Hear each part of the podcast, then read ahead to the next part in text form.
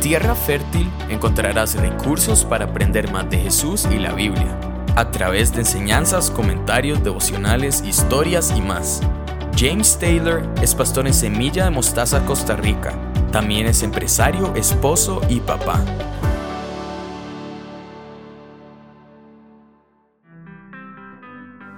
El salmista en el Salmo 122, versículo 1 dice, Yo me alegro cuando me dicen, vamos a la casa del Señor.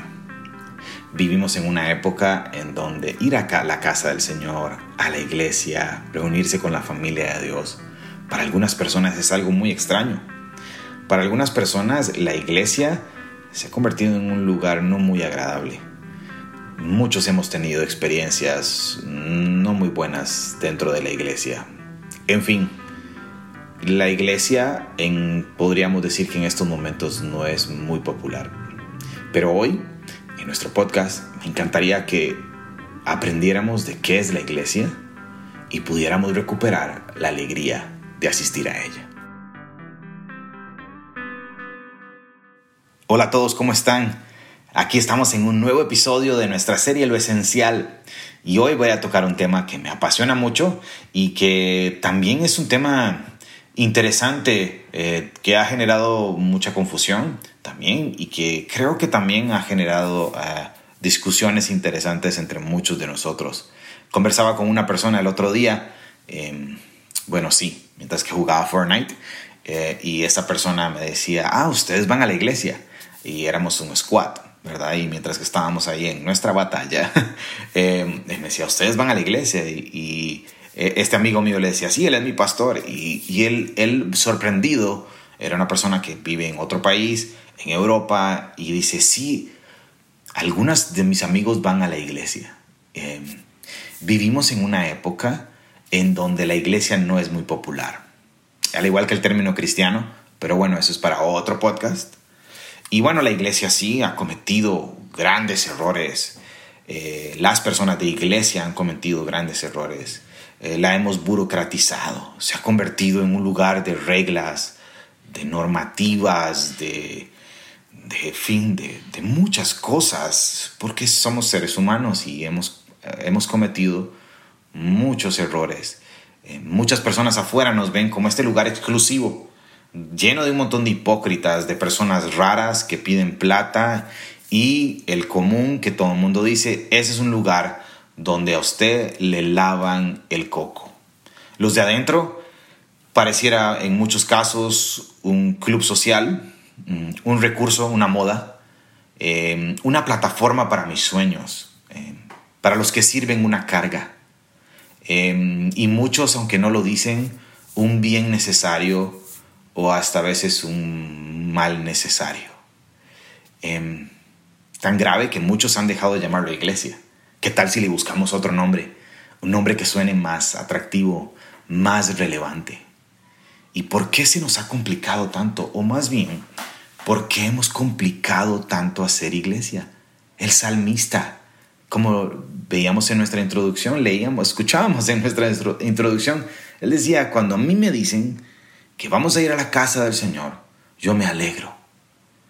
Y hoy me gustaría que en nuestra conversación pudiéramos recuperar la alegría de ir a la iglesia, la, la alegría de ser la iglesia, de venir a adorar a Dios, escuchar su palabra, de ser parte, de servir, de ser parte de la familia de Dios. Pablo le escribe a Timoteo en su primera carta, en el capítulo 3, en el versículo 15, y le dice, dice, para que si me retraso, sepas cómo deben comportarse las personas en la familia de Dios, es decir, la iglesia. Y ojo lo que dice, esta es la iglesia del Dios viviente, columna y fundamento de la verdad. La iglesia es muy importante. La iglesia, es más, Jesús vino y estableció su iglesia. Jesús al morir en una cruz, al resucitar al tercer día, cuando volvió a aparecérsele a sus discípulos, estableció su iglesia y eso lo vemos en el libro de los Hechos. En, el capítulo 1 y 2 vemos ese nacimiento de la iglesia en donde el Señor los, les dice esperen la promesa del Espíritu Santo en el día del Pentecostés y el Espíritu Santo va a venir sobre ustedes y vemos en esos primeros capítulos donde Pedro, conocido por sus metidas de patas, Pedro, conocido por sus por su impulsividad, hace ese primer discurso evangelístico y, y, dice el texto que las personas estaban profundamente conmovidas y que les, les dijo, ¿qué tenemos que hacer? Y Pedro les dijo, arrepiéntanse de sus pecados. Y ese día dice que más de tres mil personas se unieron a la iglesia de Cristo. Y, esa iglesia tenía unas características que creo firmemente que para que podamos recuperar la alegría de ir a la iglesia, de ser parte de la familia de Dios, necesitamos observarlas por unos minutos. En Hechos 2.42 dice así, se mantenían firmes en la enseñanza de los apóstoles, en la comunión, en el partimiento del pan y en la oración. No dejaban de reunirse en el templo ni un solo día de casa en casa partían el pan y compartían la comida con alegría y generosidad, alabando a Dios y disfrutando de la estimación general del pueblo. Y cada día el Señor añadía el grupo a los que iban siendo salvos. La iglesia primitiva, la iglesia del primer siglo, estos que trastornaron el mundo entero, que cuando Pablo llegó a Tesalónica, así dijeron, ahí, ahí van estos que le han dado vuelta al mundo, que trastornaron el mundo, mantenían las cosas sencillas y enfocadas. ¿Cómo? De esta manera. Ellos se reunían juntos y se dedicaban a la enseñanza de los apóstoles. ¿Notaron eso? ¿Qué significa esto? Pues a la Biblia. se dedicaban a enseñar la palabra de Dios pura, no adulterada, como decía, como dice Pedro en su, en su primera carta en el capítulo 2, y la devoraban. ¿Y, ¿Y qué leían? Leían estos textos del Antiguo Testamento que apuntaban a una persona, Jesús. Ah, y, me imagino a Pablo cuando estuvo en Éfeso, en esta iglesia que él plantó y que estuvo ahí por un periodo de aproximadamente casi tres años y les enseñó todo el consejo de Dios, todo el consejo enseñándoles a Jesús, mostrándoles a Jesús. Y, tristemente las, creo que las personas han perdido la alegría de ir a la iglesia porque les estamos dando algo instantáneo, les estamos dando algo eh, momentáneo. Eh, en muchos les damos algunas herramientas para vida y los pastores, maestros, los charlistas, como le queramos llamar, para en esta búsqueda de la relevancia y de ser relevante en este tiempo, pues abrimos la Biblia al principio, la cerramos, contamos una historia, elementos de vida para una vida feliz, para una vida alegre, para una vida exitosa, pero lo que vos y yo necesitamos que la iglesia nos dé es la palabra de Dios. Y, no estoy hablando en el aspecto fundamentalista, en el aspecto doctrinal. No, no, no. La iglesia primitiva anhelaba escuchar a los apóstoles, que por cierto, eh, Pablo fue el último apóstol. no me lo estás preguntando, pero de una vez te lo, te lo digo. Pablo fue el último apóstol, eso es lo que yo pienso. y, y no me quiero desviar del tema, pero ahí estaban los padres de la iglesia, si los puedo llamar de esta manera, a comunicando el mensaje de Jesús, enseñándoles la palabra de Dios. Y, e, e, Hechos capítulo 6, versículo 7 dice que la palabra de Dios se difundía y el número de los discípulos aumentaba considerablemente en Jerusalén. ¿Notaron eso? Conforme la palabra de Dios era enseñada, los discípulos se, se unían más a la iglesia, y, y, servían más en la iglesia y se comprometían en la iglesia. Y en el Antiguo Testamento vemos esta, esta directriz de Dios a Josué, donde le dice, recita siempre el libro de la ley, medita en él día y noche, cumple con cuidado todo lo que en él está escrito y así prosperarás y tendrás éxito. Eh, si vas a la iglesia y tu objetivo no es escuchar la palabra de Dios, ya hay un problema conmigo. Eh, queremos Queremos, yo, yo quiero ir a que me, me estoy poniendo en una, en una posición de consumidor. Y la iglesia está diseñada para que aprendamos de Dios, para que, para que aprendamos de la palabra de Dios juntos. Y cuando disfrutamos de la palabra de Dios, el tiempo vuela, se nos pasa súper rápido. Ahí hay un disfrute, ahí hay un disfrute hermoso. La comunión, notaron, dice que permanecían firmes en la enseñanza de los apóstoles y en la comunión, la palabra aquí es koinonia, es tener una comunión juntos y una comunión con Dios. Amigos que les encanta pasar el tiempo juntos, pero que podemos pasar ese tiempo juntos con Dios. Y este tiempo definitivamente que estamos viviendo, una de las cosas que más extrañamos es eso. Y creo que es una de nuestras principales amenazas.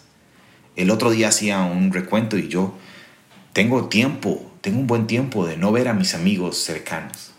Y, eso es peligroso. Y sabemos que es, hay que tener cuidado. Pero un cristiano necesita la comunión. Y sabes que si en este tiempo de pandemia la comunión la podemos hacer por una pantalla, la comunión lo podemos hacer por un Zoom, por una celebración en línea, disfrutémoslo y aprovechémoslo. Porque en la comunión, los unos con los otros, en el estar juntos con Dios, y si tu iglesia ya abrió nuevamente con todas las medidas de seguridad, no desperdicies la oportunidad de ir y estar juntos en comunión, escuchando la palabra de Dios eh, y teniendo este tiempo necesario juntos, hablar de lo maravilloso que es Dios, escuchar las historias de la palabra de Dios, transmitírselas y que nosotros se los tramitamos a nuestros hijos para que ellos también crezcan en comunión y crezcan amando y conociendo y, y disfrutando de la alegría de ir a la iglesia. Y esta iglesia primitiva pasaba en comunión, pasaba tiempo juntos, pasaba tiempo en la palabra de Dios y dice el texto que participaban en el partimiento del pan. Esta, esta idea es la celebración de la cena del Señor, es, recordar a Cristo. Eh, eh, y ellos lo hacían constantemente, siempre estaban en esto. Es más, Pablo le llama la atención a los corintos de que no lo están haciendo con el corazón correcto y, y creo que una de las razones por las cuales se nos ha ido la alegría de ir a la iglesia es porque nos hemos olvidado de Cristo, porque no recordamos a Cristo, porque la iglesia se ha convertido en un centro de autoayuda. La iglesia se ha convertido en un grupo de apoyo que me ayuda con mis necesidades, que me ayuda con lo que yo tengo, que me ayuda con todo esto, que, me, que me hace cumplir mis sueños. Es más, hablemos inclusive de, de los famosos ministerios o de los famosos equipos, o sí, los ministerios de la iglesia, y, estos líderes de ministerios en mucho, y ahí creo que es cuando hemos cometido grandes errores, hemos simplemente hecho la iglesia para mí, para mis necesidades, para mis proyectos, para lo que yo necesito y no que la iglesia es de Cristo. Él la construye, Él la sostiene y yo recuerdo a Cristo, vivo a Cristo siempre, constantemente. Y el problema es este. El problema es que al no sentarnos y partir el pan, el cuerpo de Cristo y recordarlo a Él, y tomar la cena del Señor, tomar de la copa y recordar a Cristo y hemos dejado de valorar la sangre de Cristo y su cuerpo, que es la razón por la cual nos reunimos los domingos. Los domingos, y bueno, no tengo ningún problema si tu iglesia se reúne el lunes, martes, miércoles, jueves, lo que sea, decir, lo importante es reunirnos, pero hay algo especial los domingos y es que la, digo, la iglesia primitiva se reunía el primer día de la semana, porque el primer día de la semana fue cuando Cristo resucitó y recordamos a Cristo y nos sentamos a la mesa con Cristo no solamente en ese momento eh, eh, eh, de, esta, de esta instrucción que Dios nos ha dado de celebrar la cena del Señor, de hagan esto en memoria de mí, sino yo veo un domingo que yo vengo a sentarme con Cristo. Y yo vengo a escuchar lo que Él tiene que decirme por medio de su palabra. Y yo parto el pan, cuando me toca partir el pan, con tomar de la copa, yo disfruto de estar, de estar conociéndolo, de estar disfrutándolo. Esta iglesia también eh, participaba fuerte juntos en la oración. Y hay una dinámica hermosa y especial cuando la iglesia se une en oración. Por supuesto que personalmente tenemos que orar, por supuesto que personalmente tenemos que tener una vida constante de oración, pero cuando la iglesia, conocido como la esposa de Cristo, se une en un solo corazón para pedir, para agradecer, para suplicar, para rogar. Yo me imagino a, Dios sentado en su trono, inclinando su oído, e inclusive extendiendo su mano y viendo con agrado a una iglesia que se une a clamar a Dios, a agradecer, a, recordar a Jesús. La iglesia primitiva se enfocaba en estas cosas sencillas eh, y nosotros lo hemos complicado muchísimo. La enseñanza de la palabra de Dios, el tiempo en comunión, el recordar a Cristo y la oración y vidas fueron mega recontra transformadas y con el poder del Evangelio fueron y trastornaron este mundo. Pero la clave es que esta iglesia se mantenía. ¿Cómo nos cuesta mantenernos? ¿Cómo nos cuesta ser constantes? ¿Cuándo fue la última vez que dijiste, bueno, a partir de mañana hago dieta? a partir de mañana hago ejercicio. A partir de mañana leo este libro. A partir de mañana hago tal cosa y somos inconstantes. Y esta pandemia ha venido a, a evidenciar lo inconstantes que somos, porque esa es la realidad. Y entonces nos hemos desconectado. Nos hemos desconectado de relaciones importantes, nos hemos desconectado de muchas otras cosas, pero nos hemos desconectado de lo más importante y es de Cristo. Y tal vez usted está diciendo en este momento, no, James, estás un poco exagerado porque la relación con Dios es personal. Y, yo tengo mi relación con Dios y Él y yo nos entendemos. ¿Sabes qué? Tenés la razón, la relación, tu relación con Dios es completamente personal, pero yo veo en mi Biblia que una evidencia clara de una persona que está conectada con Cristo es que necesita y es que le urge y es que naturalmente sale una necesidad de conectarse con el cuerpo de Cristo. Pablo lo dice en 1 Corintios 12.2. Dice, de hecho, aunque el cuerpo es uno solo, tiene muchos miembros y todos los miembros, no obstante ser muchos, forman un solo cuerpo. Así sucede con Cristo. Todos fuimos bautizados por un solo espíritu para construir un solo cuerpo, ya seamos judíos o gentiles, siervos o libres, a todos se nos dio de beber del mismo espíritu. Y más adelante dice, a fin de que no haya división en el cuerpo, sino que sus miembros se preocupen por unos al otros por igual. ¿Notan la relación de ser iglesia? Es estar conectado con las personas. Si uno de los miembros sufre, los demás comparten sus sufrimientos. Y si uno de los miembros recibe honor, los demás se alegran con él. Ahora bien, versículo 27 de Corintios 12, 1 Corintios 12 dice, ahora bien, ustedes son el cuerpo de Cristo y cada uno es miembro de ese cuerpo. Pablo nos está recordando y nos recuerda hoy por medio de este podcast también que la iglesia es un solo cuerpo, que es una unidad y que hay una dependencia, ¿notaron? No una codependencia, sino una dependencia. Si, si alguien sufre, ahí está la iglesia. Si alguien, si alguien tiene un honor, una victoria, todos se alegran con ellos. Y tiempos como estos necesitamos estar, y vos y yo, estar conectados con la iglesia, con el cuerpo de Cristo. Hay un muy interesante paralelo y hermoso paralelo entre el cuerpo, cuerpo físico de Cristo, como Pablo lo está poniendo, que somos, dice Pablo que Cristo es la cabeza de la iglesia y nosotros somos su cuerpo. Y, hay un interesante paralelo entre el cuerpo físico de Cristo y la iglesia como cuerpo de Cristo. Y, me gustaría repasarlo brevemente. Primero, el cuerpo de Cristo nació por un milagro. El Espíritu Santo hizo un milagro eh, en la manera en que físicamente Jesús vino a nacer, pero también el Espíritu Santo hizo un milagro en la iglesia cuando vino sobre estos 120 y los empoderó para poder ir y predicar las buenas nuevas y la iglesia es establecida. Para recuperar la alegría de ir a la iglesia. Creo que una de las, de las cosas que tenemos que recordar es que la iglesia es un milagro. Si ahora, en Semilla tenemos un mes de ir a, de volver a nuestras reuniones presenciales. Eh, y yo llego a ese lugar que es especial cuando las personas nos reunimos, porque estamos ahí juntos. El edificio no tiene nada especial las personas lo hacen especial. Y cuando estamos ahí, las poquitas personas, yo digo, Señor, esto es un milagro. Y cuando por medio de la tecnología en la iglesia virtual las personas se conectan y los veo sus comentarios y sus peticiones de oración y sus agradecimientos y sus, y sus plegarias y sus ruegos, Señor, yo digo, esto es un milagro.